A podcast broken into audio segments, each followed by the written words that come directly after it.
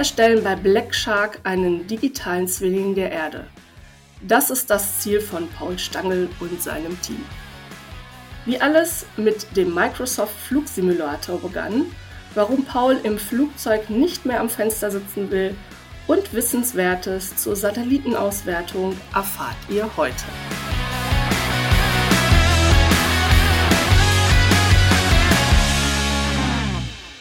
Ja, herzlich willkommen zu einer neuen Folge von NA699, der Geografen-Podcast. Und heute mit unserem ersten ausländischen Gast. Gar nicht so weit weg, aber trotzdem freuen wir uns, ähm, mal jemand jenseits der deutschen Grenze begrüßen zu dürfen. Und zwar ist der Paul Stangl bei uns zu Gast und er bzw. die Firma, für die er arbeitet, hat nichts anderes im Sinn, als einen digitalen Zwilling der Erde zu erstellen. Und dann heiße ich dich ganz herzlich willkommen, Paul, bei uns. Stell dich doch einmal kurz vor und verrate unseren Hörern, wo du arbeitest. Ja, also mein Name ist Paul Stangl. Ähm, ich arbeite bei blackshark.ai das ist ein Start-up aus Graz, Österreich, aber wir haben auch Niederlassungen in Wien, äh, Zagreb, oh, ähm, Leute auch in Deutschland, in den Niederlanden und in den USA, die für uns arbeiten. Wir sind ungefähr 100 Leute und äh, wie Sandra schon gesagt hat, wir versuchen einen digitalen, globalen digitalen Zwilling zu machen. Und ich bin Head of GIS, so meine Position ist sozusagen der Chefgeograf und Gießmensch in der Firma zu sein.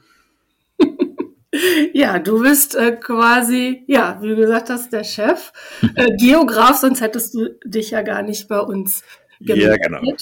Ähm, erzähl uns doch mal ein bisschen mehr ähm, von deinem äh, beruflichen Weg, beziehungsweise fangen wir mal ganz von vorne an. Hast du denn auch Geografie studiert? Ja, ich habe Geografie studiert. Es war nicht, also ich habe ähm, mehrere Dinge studiert. Ich bin habe lange nicht gewusst, was ich wirklich machen will. Ich habe angefangen mit Informatik-ähnlichen Studien in Graz, wo ich studiert habe. Heißt es nicht Informatik, aber im Prinzip ist es Informatik. Mhm. Ähm, habe dann auf Umweltsystemwissenschaften, Geografie gewechselt. Ähm, das ist schon so zwei Drittel Geografie und dazu Umweltsystemwissenschaften. Das sind einfach aus anderen Fächern Sachen und viel Mathematik.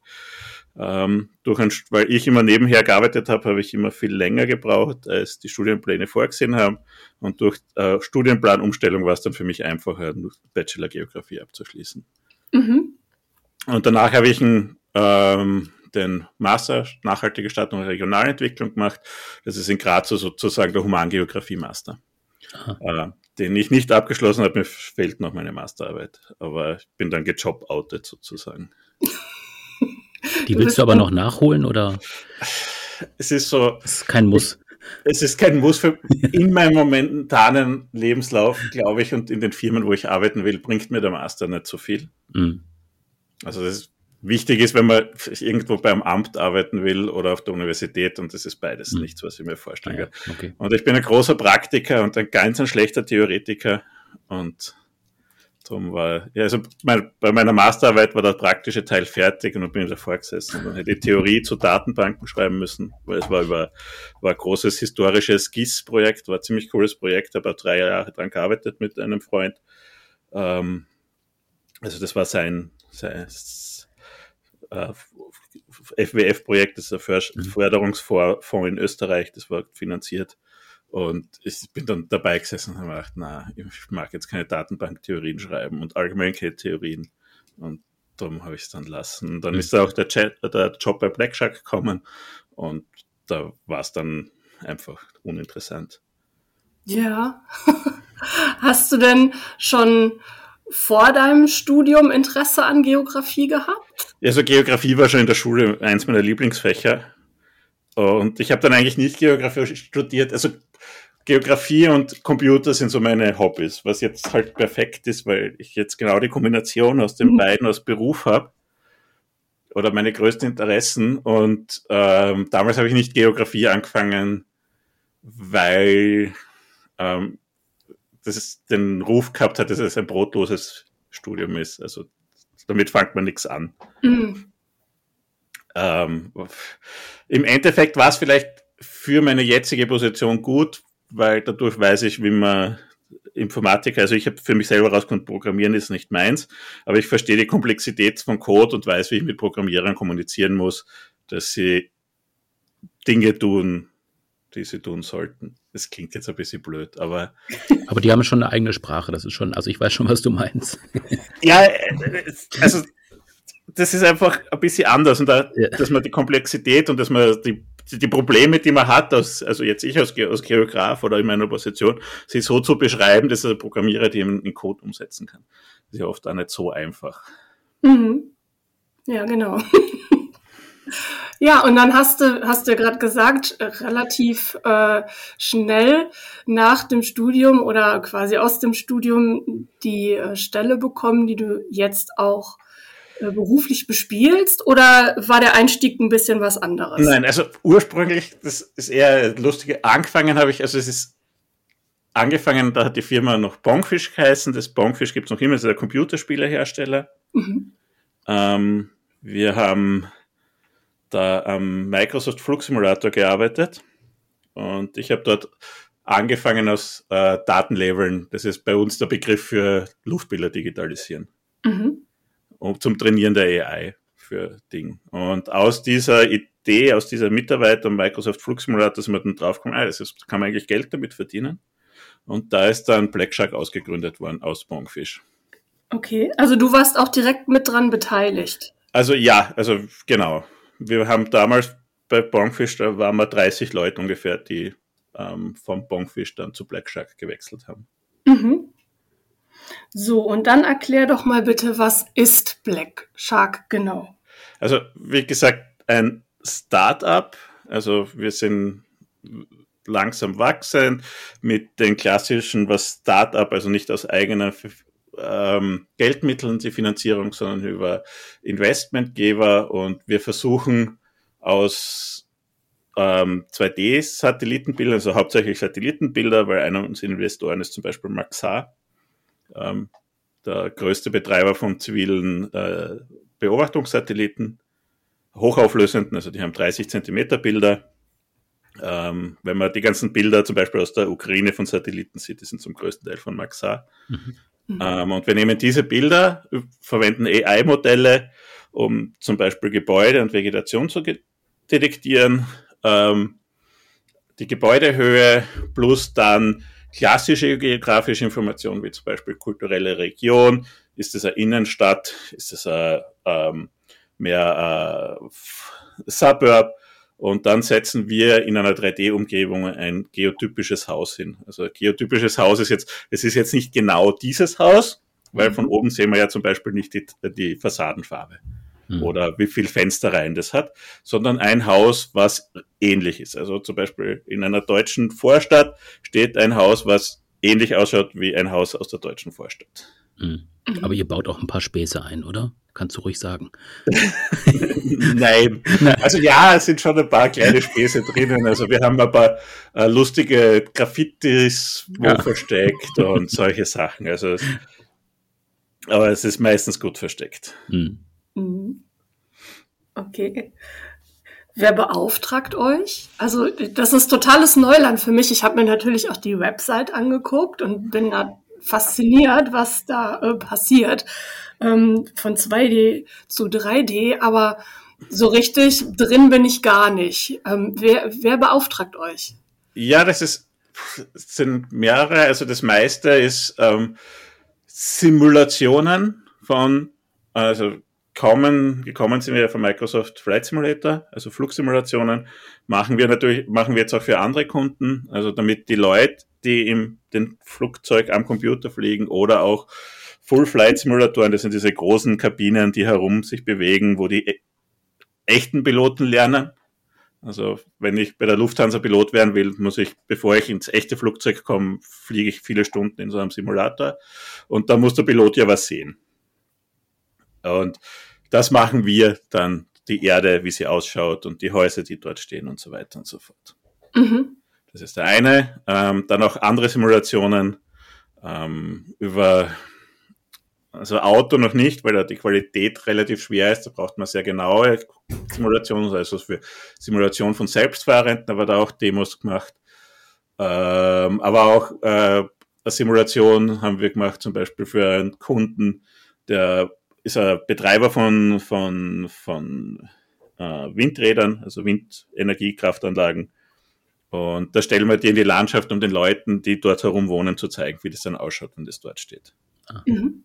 Weil die, die normalen herkömmlichen Methoden sind ja, wir haben hier ein paar nette Renderings aus irgendeiner Gegend, äh, vielleicht irgendeine Karte, und dann kann man sich die Person nichts vorstellen. Und bei uns ist es möglich, man setzt die Person vor den Anwohner dort vor einem Computer und der kann mit dem Gamepad herumfliegen und sich das genau von seinem Haus anschauen oder von seinem Weg, wo er mit dem Hund immer geht, wie er das sieht. Also das wäre so andere Simulationsmöglichkeiten. Das heißt, dann verbindest du da schon auch jetzt im Prinzip ja beide Bereiche, also einmal Geografie, aber dann eben auch die, das Wissen aus der Informatik. Ja, genau, genau. Mhm. Also es ist so ein Zusammenfügen. Es ist im Prinzip aus AI-Daten und klassischen geografischen Daten ähm, mhm. wird das alles zusammen in einen Topf geschmissen und dann kommt diese Welt raus. Also mhm. so klassische geografische Daten, die drin sind, sind ähm, Landnutzungskartierungen zum Beispiel, wo wir mhm. jetzt versuchen aus vorhandenen, also zum Beispiel den Urban Atlas, falls ihr den kennt, mhm. ähm, das EU-Projekt, wo händisch für alle Großräume der EU ähm, also städtische Großräume über 100.000 Einwohner der EU, das kartiert worden ist, was jetzt innere Stadt ist, ein bisschen äußere Stadt und so weiter. Und das sind wir gerade mitten, äh, der Thomas wird mich hauen, weil ich nicht genau unsere Fördermenschen kenne, aber mhm. ähm, mit Förderungen, dass wir das mal europaweit automatisiert machen, beziehungsweise dann äh, global skalieren. Mhm. Und mhm. sowas hilft uns dann zum Beispiel, wenn wir wissen, okay, das ist jetzt ein Suburb, werden wir dort kein ähm, Innenstadtgebäude hinbauen. Okay. Mhm. Mhm. Und auch so auf der physiogeografischen Bereich werden zum Beispiel, welche Bäume platziert man wo. Mhm. Das ist jetzt ein Thema, was uns, ähm, nachdem es ein paar Jahre liegen geblieben ist, jetzt wieder mehr interessiert. Mhm. Das ist ja an und für sich nicht so einfach. Also es gibt so ähm, so potenzielle Natural, Natural Vegetation gibt es so Datensätze, aber die sagen dir halt nur die natürliche Vegetation, die dort potenziell wachsen könnte. Aber es sagt natürlich nichts darüber, was jetzt wirklich dort steht, weil der Mensch natürlich sehr viel bei der Vegetation ändert. Mhm. Also in Österreich zum Beispiel stehen viel zu viele Fichten in der Gegend. Mhm. Ja, sehr gut. Jetzt hast du ja gerade gesagt, du bist der Chefgeograf sozusagen. Das ja. heißt, es sind auch noch andere Geografen im Team oder ist das Ja, also wir sind in der Firma insgesamt 1, 2, 3, 4, 5, 6, 7, 8 Geografen. Oh, okay. Und ähm, wobei nicht alle bei mir direkt im Team, Team sind. Mhm. Ähm, einer unserer Geografen zum Beispiel ist ein Product Owner. Product Owner ist eine bestimmte Rolle im Software Development. Das musst du noch weiter erklären. Also wir, wir, wir verwenden aus Software oder allgemein aus Projektmethode in der Firma. Also es geht nicht nur für Software, Scrum Agile. Das ist eine Methode, wo du Arbeitsschritte in zwei Wochen, Sprints heißt das, also zwei Wochen Abschnitte planst und er ist für einen bestimmten Teil unseres Produkts sozusagen der Projektleiter, könnte man sagen. Okay. Ähm, dann haben wir, ähm, der ist zwar auch bei mir im Team, ein, der hat äh, sogar Doktorat in Geografie, aber der ist hauptsächlich Programmierer. Und bei mir im Team sind dann auch noch einige Geografen, die hauptsächlich ursprünglich ähm, fürs Trainieren der AI waren, also Digitalisieren von, von Luftbildern, die sie jetzt aber immer weiterentwickeln und neue Aufgaben übernehmen. Mhm. Und wie habt ihr die gefunden? Also sind die, sind die auf euch zugekommen oder? Also ähm, den ersten war ein guter, also ist ein guter Freund von mir, weil ich einfach gewusst habe, aus der Arbeit, die ich gehabt habe, er ist die passende Person und der war gerade in seinem alten Job unzufrieden. Dann habe ich ihn halt gefragt, ob er für uns arbeiten will. Mhm. Und die anderen haben dann klassisch äh, Stellenausschreibung. Ich habe nach wie vor gute Kontakte zur Universität, weil ich auch als Studienassistent sehr lange auf der Uni Graz gearbeitet habe. Und ähm, über das einfach in den passenden Facebook-Gruppen und Foren einfach geschrieben, wir suchen fürs Digitalisieren von Luftbildern Leute. Mhm. Ähm, und dann waren, also es ist ungefähr das halbe Team ist aus Österreich, das andere Team ist sehr international. Also im Team sind, also am wenigsten international ist äh, äh, Deutsche, die aber in Graz studiert, die den Master gerade macht. Eine aus äh, Serbien, eine US-Amerikanerin und ein äh, Mexikaner. Okay. Und in der ganzen Firma haben wir ungefähr 20 Nationen und die Hälfte oder mehr als die Hälfte dürfte nicht deutschsprachig sein von der Muttersprache. Also wir verwenden auch in der Firma, sobald jemand nicht Deutsch als Muttersprache hat oder sehr gut in Deutsch ist, äh, verwenden wir Englisch als Sprache. Ja. Und die, der Arbeitsablauf ist dann so, dass natürlich jeder seinen Teilbereich bearbeitet und ihr dann euch wahrscheinlich über gängige Tools dann zusammenfindet, um Projektbesprechungen zu machen. Also ja, die meisten Leute sind schon in Graz mhm. anwesend, ähm, aber ja, also immer ein paar sind außerhalb. Also wir verwenden Microsoft Teams und dann zur Projektplanung verwenden wir Jira. Das ist halt äh, Projektmanagement-Tool für dieses Scrum Agile in der Informatik sehr weit verbreitet. Mhm. Ähm, ist aber allgemein eine interessante Projektmanagement-Methode, ähm, weil man halt ein großes Projekt in kleinere Teilbereiche unterteilt. Also ich würde es auch für jetzt geografische, rein geografische Projekte mittlerweile so machen und man dann in kleinere Projekte aufteilt, die man halt in zwei, Monat, äh, zwei Wochen erledigen kann und auch, dass die Anforderungen sich während dem Projekt ja auch immer ändern können, was gerade in der Softwareentwicklung sehr, sehr oft ist. Ja, und wahrscheinlich auch in Zukunft sich äh, noch mehr oder minder rasant ändern wird. Ne? Also da ähm, auch für eure Darstellung wahrscheinlich. Ja, genau. Es hat auch, da kann auch der Kunde kommen, der möchte plötzlich ähm, in irgendeinem Gebiet zusätzliche Gebäudetypen haben. Also unsere Gebäude funktionieren so, dass wir dem äh, also das, das heißt BGG, ähm, ähm, die Abkürzung ist eine patentierte Lösung von uns, dass wir geben ihm den, den Grundriss, die Gebäudehöhe, ähm, den, Ge den Dachtyp, ähm, die Dachfarbe und äh, ein paar andere Informationen und aus dieser Information wird dann zum Beispiel ein, ein deutsches Einfamilienhaus draus. Mhm. Und da könnte man zum Beispiel neue Varianten. Also ich mache jetzt für keine Ahnung, für Gegenden in Deutschland, wo es besonders viele Fachwerkhäuser gibt, mache ich jetzt einen Gebäudetyp Fachwerkhaus. Okay. Oder, keine Ahnung, ähm, hm. für Regionen, wo es mehr Klinker gibt. Ähm, ähm, hm. Andere, also mehr, mehr Klinkergebäude. Ja. Also die, die Regionen dieser Welt sind noch nicht äh, vollständig abgegrast. nein, nein. Also wir haben halt natürlich in Europa und in den USA sind wir besser, aber ähm, äh, gibt es ganz viele Gebäudetypen, keine Ahnung, irgendwo in Afrika mhm. oder so. Ja. Äh, Asien. jetzt und mit den unterschiedlichen Regionen in Asien, das, ist, sind ja extreme Unterschiede, selbst in einem, in einem Land. Ja. Wo wollt ihr denn mal hin? Also was ist denn eure, eure Vision als? Ja, unsere Vision ist, diesen geotypischen Digital Twin für den gesamten Planeten mhm. zu machen. Und das in einer relativ schnellen Zeit. Und dass wir innerhalb einer kurzen Zeit, wenn wir von unseren Partnern neue Satellitenbilder kriegen, das innerhalb von Tagen updaten können.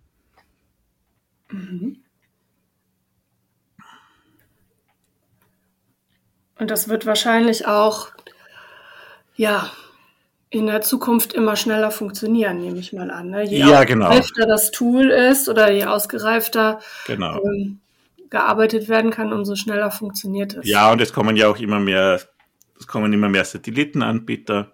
Also mhm. Maxar und Airbus sind jetzt die beiden größten, aber kommen auch natürlich so Satellitenanbieter wie Planet, die sind jetzt bei glaube, ein Meter, teilweise schon einen halben Meter Auflösung. Ähm, dann kommen natürlich neben den klassischen Bildsatelliten ähm, auch äh, SAR-Satelliten, also radarbasierende Satelliten wie ICI oder ähm, die, äh, wie heißen die vom DLR, äh, fällt mir jetzt nicht ein. Ähm, aber da kommen neue Daten und natürlich funktionieren unsere Sachen auch mit äh, klassischen Luftbildaufnahmen, wo also wir haben auch eine Zusammenarbeit mit Wechsel. Das ist eine Grazer Firma, die Luftbildkameras baut, die jetzt zum Beispiel sieben Zentimeter Auflösung haben. Mhm. Und da muss man schon aufpassen, was man draußen liegen lässt, oder? Ja, wobei, das, das klingt immer so viel, sieben Zentimeter, aber das ist, wenn man sich da die Bilder anschaut, zum Beispiel Menschen, sieht man noch relativ schwer. Okay. Also man sieht ja. den Schatten von einem Menschen, wenn es die richtige Tageszeit ist. Aber mhm. sieben Zentimeter, wenn ich mir jetzt den, den Grundriss zum Beispiel von oben direkt anschaue an Menschen, sind es ja nicht viele Pixel, weil ich bin ja mhm. maximal, keine Ahnung, 30 Zentimeter tief und vielleicht 70 Zentimeter breit oder so. Mhm. Das sind nicht viel Pixel. Mhm. Ja, klar. Also diese, wenn man dann in dem Gebiet arbeitet, diese aus, aus, aus Filmen, diese Spionagesatelliten, also die Spionagesatelliten haben schon sehr hohe Auflösung, aber mhm. das ist relativ unrealistisch. Ich meine, eine Drohne kann natürlich viel mehr, mhm. aber die kann es natürlich auch immer nur von einem ganz kleinen Bereich. Mhm. Ja, klar. Mhm. Ja, jetzt hast du ja ähm, gerade schon gesagt, oder am Anfang hast du gesagt, ähm, dass du immer schon neben dem Studium auch gearbeitet hast. Ähm, war dir das auch wichtig, tatsächlich da irgendwie zwei Standbeine zu haben oder eben auch ähm, ja, in beide Richtungen auch jederzeit wechseln zu können? Also war das schon auch so eine Vorgabe, die du dir selber gegeben hast, als du gesagt hast, ich gehe jetzt auch an die Uni? Ähm, nein, das war eher aus, ich brauchte das Geld zum Arbeiten. Ah, auch ein also ich habe, ich muss dazu sagen, meine Eltern haben mich sehr gut und sehr lange studiert und äh, unterstützt. Ähm, mhm. Ich habe einfach am Anfang nie so richtig zum Studium gefunden, weil es auch wahrscheinlich das Falsche war. Mhm. Grad, also gerade die Informatik-Sachen ähm, war ich auch faul und das war das Falsche für mich. Dann auf der Geografie ist es ein bisschen schneller gegangen, aber dann habe ich auch wieder mehr, also irgendwann einmal haben meine Eltern halt gesagt, jetzt gibt es nichts mehr. Und dann habe ich mich halt selber und äh, selber meinen Lebensunterhalt äh, verdienen müssen und dann ist halt beim Studium wieder weniger weitergegangen. Mhm. Mhm. Aber im Endeffekt waren die Jobs, die ich nebenher gemacht habe, viel auf der viel auf der Uni gearbeitet. Ich habe als Systemadministrator gearbeitet, was mir jetzt auch hilft, weil viele Sachen, gerade im GIS-Bereich auch so ein bisschen so Sachen einfach ausprobieren sind und zusammenstellen und Probleme lösen. Und das habe ich halt dadurch viel gelernt. Mhm. Wenn sich jetzt einer unserer oder mehrere unserer Hörer und Hörerinnen genau für das Feld interessiert, ähm, stellt ihr auch nach wie vor ein? Ähm, momentan eher weniger, mhm. aber ähm, kann sich natürlich wieder ändern. Mhm. Also es hat immer mit auch mit Auftrags, aktueller Auftragslage zu tun. Ja. Was, was wäre, also wenn ihr dann einstellt, was, was ist dir persönlich dann wichtig? Also wenn jetzt jemand aus der Geografie kommt, natürlich. Ja, ja, äh, kommt, also ähm, kommt natürlich darauf an, für, für welche Rolle mhm. er ist. Ähm, also was die, die, die wahrscheinliche Aufgabe ist für ihn. Ich sage jetzt wahrscheinlich, weil von den Leuten, die ich ähm, eingestellt habe, ist macht keiner mehr, na einer, nur und der ist gerade am Weiterentwickeln, den Job, mit, an dem er angefangen hat. Ja. Also das ist auch bei uns in der Firma immer sehr wichtig, dass sich Leute weiterentwickeln können. Und das Beste, wir halt das Beste, das Potenzial von ihnen ausschätzen, aber sie auch natürlich die Chance haben, das zu zeigen, was sie können. Aber worauf ich immer geschaut habe, ist, ähm, also mir sind zum Beispiel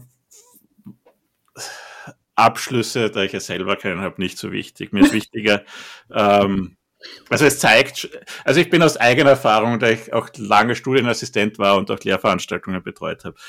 Ähm, es gibt viele Leute, die sehr schnell studieren und sehr gute Noten haben, aber nichts verstanden haben. Mhm. Also gerade im GIS-Bereich ist das sehr, sehr, sehr auffällig. Ähm, äh, mir ist allgemeines Verständnis von Leuten, also irgendwie im Gespräch, dass man rausfindet, ähm, wie Leute auch auf Probleme zugehen. Also sind sie da eher passiv oder aktiv? Ähm, versucht jemand selber ein Problem zu lösen oder sitzt er dann einen Tag vom Computer und traut sich nicht zu fragen? Mhm. Ähm, das ist also hauptsächlich, jemand soll, also Basic, Basic Skills muss er haben, das grundsätzliche Verständnis, je nachdem, was jetzt die, die, die Aufgabe ist, aber er kann dann auch am, im Job lernen. Ich meine, es, es ist so weit weg teilweise von dem, auf der einen Seite so weit weg von dem, was wir im Studium gelernt haben, bis zu sehr nahe, was wir im Studium gelernt haben. Ja. Dass es extrem schwierig ist. Also es hängt von Person zu Person ab. Was ich draufgekommen bin, ähm, was mir was ich mehr mache, also wirklich nicht mehr drauf schauen, ähm, was die Leute auf dem Papier stehen haben, sondern dass sie auch zum Beispiel einen kurzen Test machen müssen. Mhm. Zum Beispiel für Gießaufgaben. Äh, ähm, das hat nicht immer so funktioniert, wie ich geglaubt habe. ja, Leute, die angeblich Sachen können und dann nicht so gut gekannt haben. Ich meine, gut genug für ihre Arbeit, aber hätte besser sein können ja, von dem, was es versprochen worden ist. Ja, ich glaube, das, das schreit auch gerade nach so einem Test, ne? Also jemanden dann hinzusetzen und mal machen zu lassen mit einer Aufgabe und dann zu gucken, mhm. was kommt dabei raus. Also ich genau. ganz ernst, ich bin da raus. Also ich kann mich gerade noch dran erinnern, dass wir irgendwie mal GIS hatten im Studium. ich weiß, dass ich das nicht ganz so pralle fand. Also für mich ähm, tatsächlich äh, wäre es nix, aber wer sich hier angesprochen fühlt, äh, meldet euch doch bei Paul. Vielleicht gibt es genau. nächstes Mal wieder was. Ja. Genau. Ja, ich kann ich es vollkommen nachvollziehen. Es ist schon was Eigenes. Ja. Gibt es denn neben den, den ganzen technischen auch noch ähm, dem privaten Paul, den was anderes interessiert? Also vielleicht Reisen zum Beispiel als Geograf? Äh, ja, Reisen prinzipiell schon, aber ähm, geht halt aus Normalarbeit mit fünf Wochen Urlaub nicht so gut. Ähm, aber ich bin schon viel gereist ähm, und bin immer froh, wenn ich woanders hinkomme. Aber es ist halt auch schwierig. Ähm, ich bin eigentlich ein sehr, sehr großer Nerd. Mhm. Also alles, was mit Science Fiction zu tun hat. Fantasy ist nicht ganz so meins. Ähm, und ich habe zum Beispiel auch ein, bin Quizmaster mit ein paar Freunden bei einem Nerd-Pub-Quiz, das einmal im Monat stattfindet. Das ist so eins meiner großen Hobbys. Ah, okay. In Graz dann. In Graz, genau. Ja. ja. Also wenn ich das nächste Mal in der Nähe bin, ich war ja vor kurzem erst in Wien. Ja hatte ich noch gedacht, verdammt, du hast dich äh, leider ein bisschen zu spät gemeldet, sonst wäre ich äh, noch nach Graz vorbeigekommen. Ja, Graz wird im leider etwas unterschätzt. Was es aber, Graz ist ja nett und man kann sich auf alle Fälle anschauen und auch nicht, die Stadt selber ist äh, sehr, sehr schön, aber auch die Umgebung ist wunderschön. Und gerade touristisch ist es bei weitem nicht zu überlaufen, wie zum Beispiel Salzburg oder Innsbruck. Mhm. Also versprochen, das nächste Mal in der Nähe, dann komme ich vorbei. Ja, gerne. mhm. Gibt es, ähm, gibt es denn einen, einen Tipp, den du für Geografiestudierende beziehungsweise für jemanden hast, der gerade sich auf die Suche macht nach einem Studiengang? Tipp. Ähm So aus deiner Erfahrung raus. Ja, aus meiner Erfahrung ist, ähm, ich habe es zwar damals selber nicht besonders mögen im Studium, aber gerade wenn man in den technologischen Bereich gehen will, viele der Grundlagensachen sind doch dann nicht so unwichtig. Also äh, Koordinatensysteme, ähm, Dateiformate, aber auch die Sachen, die wir teilweise gemacht haben in Einführungen in die Humangeografie oder Einführungen in die Physiogeografie. Ähm, das sind so Grundlagen, die man dann für so vieles andere Sachen braucht. Und, und ich habe auch überlegt, so was ich aus dem Studium weg mitgenommen habe. Und bei mir mhm. waren die fast alle Fächer, die ich jetzt irgendwie bei meiner Arbeit, ich meine, das ist jetzt ein ganz spezieller Job natürlich, äh, weil es halt, hey, wir wollen die Welt nachbauen und dann muss man natürlich alles, was auf der Welt passiert, auch irgendwie nachbauen. Ähm, aber da ist alles irgendwie wichtig und es kommt halt dann wirklich darauf an, ähm, welchen, in welche Richtung man gehen will, aber man muss da offen sein und nicht irgendwie ein Bild haben. Also ich wollte ursprünglich Physiogeografie und Fernerkundung machen mhm. und bin dann bei der Humangeografie und ähm, GIS gelandet. Ja. Weil sich in der Zeit dann rausgestellt haben, das interessiert mich mehr. Mhm. Also das Offensein, ne? auch für, für neue Dinge oder mal was Neues auszuprobieren. Ja, genau. Und, und äh, das Wichtigste für mich als Geograf ist immer offen, die Welt wahrzunehmen. Das ist immer, mich hat es immer so verwundert, äh, wenn Leute am Ende vom Studium kein Thema für äh, ihre Arbeiten gefunden haben. Mhm. mhm. Das ist für ja. mich immer super schwierig, weil ich als Geograf sehe an jedem Eck potenzielle Arbeiten. Ja, das stimmt. Ne? Man kann nirgendwo mehr hingehen, ohne, ohne irgendwas zu sehen, was andere vielleicht nicht sehen. ja. ja, also manchmal ist das dumm, also gerade dadurch aus meiner Arbeit, dass wir versuchen, die Welt auszubauen. Also teilweise bin ich schon froh, wenn ich weit fliege, dass ich in der Mitte sitze und nicht mehr am Fenster. also ich liebe es, beim Fenster rauszuschauen, aber es ist dann immer sehr knapp an der Arbeit. Na schön. Also, so zum Beispiel so, so ein klassisches Beispiel. Also, äh, also Raumplanung in Deutschland ist zum Beispiel viel besser als in Österreich ist. Okay. Sie, ja, sie könnte in Deutschland auch noch besser sein, aber zum Beispiel Zersiedelung ist in Österreich ganz, ganz, ganz, ganz, ganz schlimm.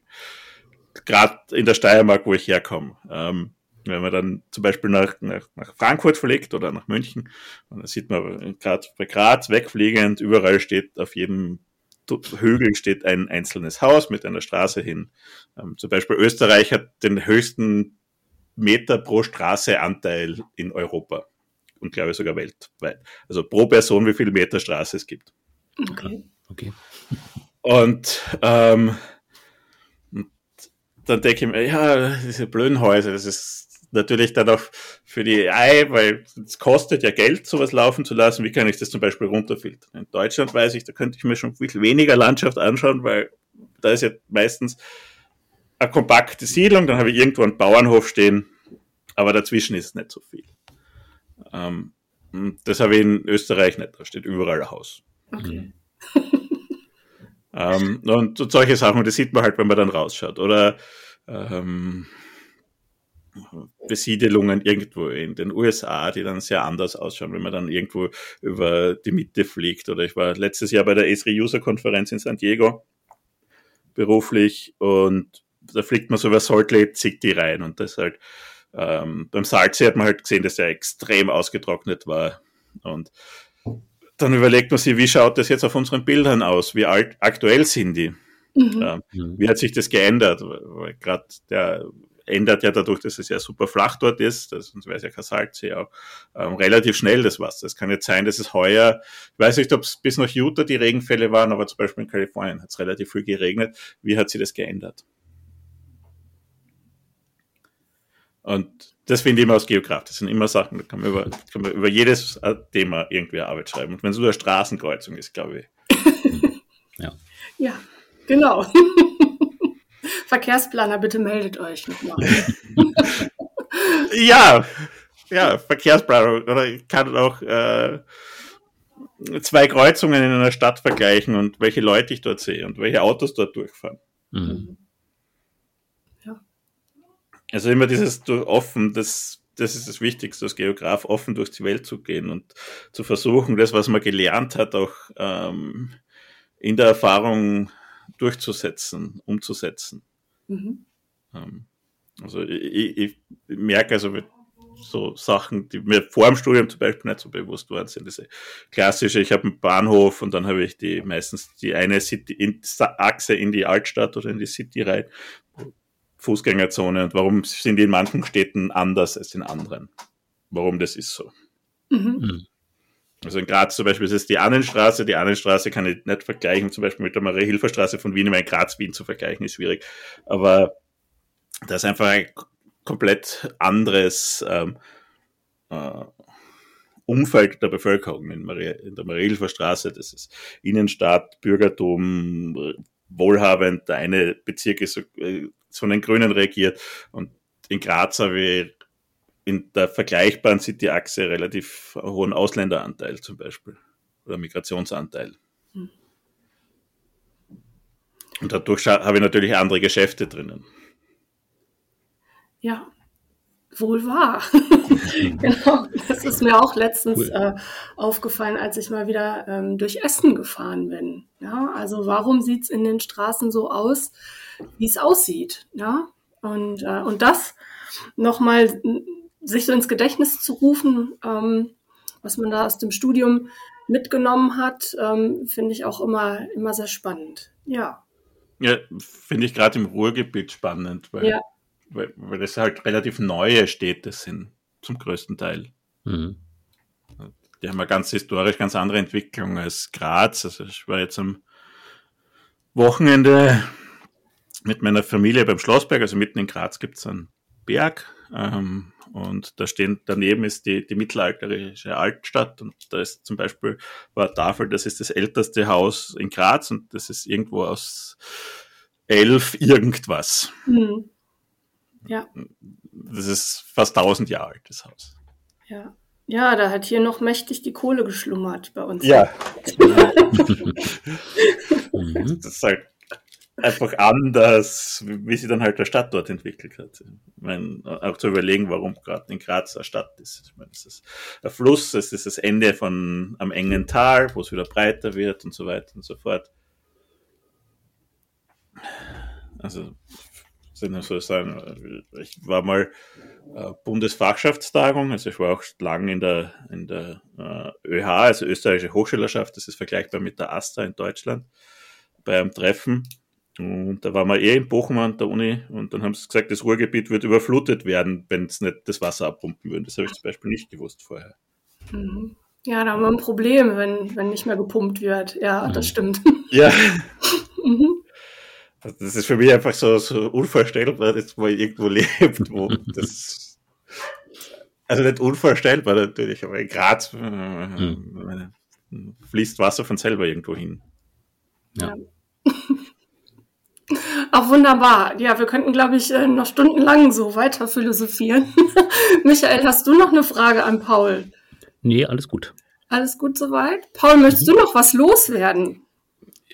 Ja, allgemein vielleicht für Leute, ähm, also studiert Geografie, wenn es euch interessiert. Ähm, die meisten meiner Kollegen haben auch einen Job gefunden im geografischen Bereich. Ähm, sehr unterschiedlich. Ähm, ich persönlich würde euch die Geotechnologien, also ferner Chronologies nahelegen, weil ich glaube, es ist ein bisschen leichter, einen Job zu finden. Aber man findet auch aus normaler Geograf was wenn man, man muss nur halt auf der Universität aktiv sein und sich schon einbinden in äh, Praktika, Projekte oder so weiter, dann findet man schon was. Ja, genau. So wie alle unsere Gäste. genau, die ja in Lohn und Brot stehen. Wunderbar. Gut, dann nehmen wir das doch als passenden Schluss und bedanken uns nochmal ganz herzlich bei dir, Paul, für deine Zeit. Bitte. Und ja, ich würde sagen, bis demnächst in Graz. Ja, danke. bis dann. Tschüss. Ciao. Tschüss.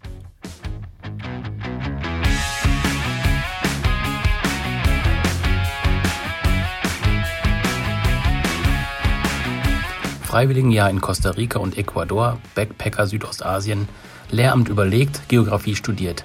Der Funke sprang nicht gleich über. Der 25-jährige Lukas Kammerer war lange auf Selbstfindungstour, auch studiumsintern. Welche Exkursion schließlich sein Interesse für Stadtplanung geweckt hat, über seinen Master in Rotterdam und seine jetzige Arbeit bei der OECD in Paris, berichtet er in der nächsten Folge von NA699 in zwei Wochen. Bis dann, tschüss!